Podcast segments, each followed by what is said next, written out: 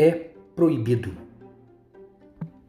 O apóstolo Paulo, escrevendo em 2 Coríntios 9, 7, diz assim: Cada um dê conforme determinou em seu coração. Em seu coração. Em outras palavras, ele está dizendo o seguinte: é proibido não ser íntegro, inteiro consigo mesmo. Na verdade, é proibido não ser fiel a si mesmo, é proibido desperdiçar a vida, é proibido viver para cavar a própria infelicidade. Pensando exatamente nesse é proibido, veio à minha cabeça um poema de Pablo Neruda que diz assim: É proibido chorar sem aprender, levantar-se um dia sem saber o que fazer, ter medo de suas lembranças. É proibido não rir dos problemas, não lutar pelo que se quer, abandonar tudo por medo, não transformar sonhos em realidade. É proibido não demonstrar amor, fazer com que alguém pague por tuas dúvidas e mau humor. É proibido deixar os amigos, não tentar compreender os que viveram juntos, chamá-los somente quando necessita deles.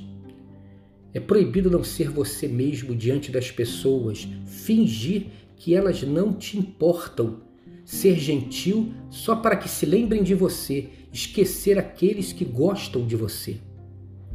É proibido não fazer as coisas por si mesmo. É proibido não crer em Deus e fazer seu destino.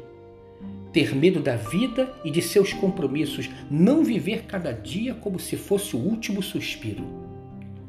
É proibido sentir saudades de alguém sem se alegrar. Esquecer seus olhos, seu sorriso, só porque seus caminhos se desencontraram. Esquecer seu passado e pagá-lo com o seu presente. É proibido não tentar compreender as pessoas, pensar que a vida deles vale mais que a sua, não saber que cada um tem seu caminho e sua sorte.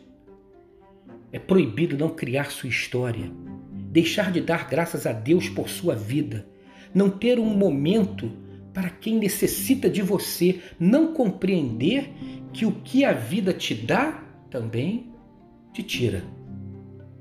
É proibido não buscar a felicidade, não viver sua vida como, um, como uma atitude positiva, não pensar que podemos ser melhores, não sentir que sem você este mundo não seria igual.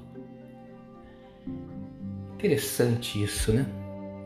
Nós não temos a obrigação de sermos felizes, porque felicidade seja lá o que for isso, parece que não depende só da gente. Um filho doente rouba a nossa felicidade, um infortúnio de uma sociedade rouba a nossa felicidade.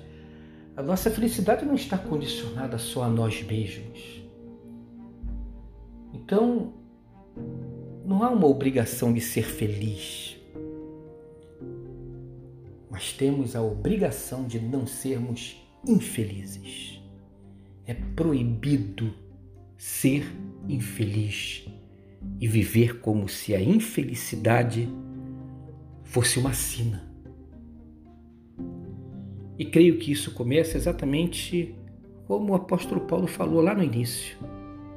Eu preciso ser fiel a mim mesmo e fazer, dar, falar coerente com o meu coração, valorizando minha vida meu desejo, meu caminho. Um dia abençoado e abençoador para você e sua família.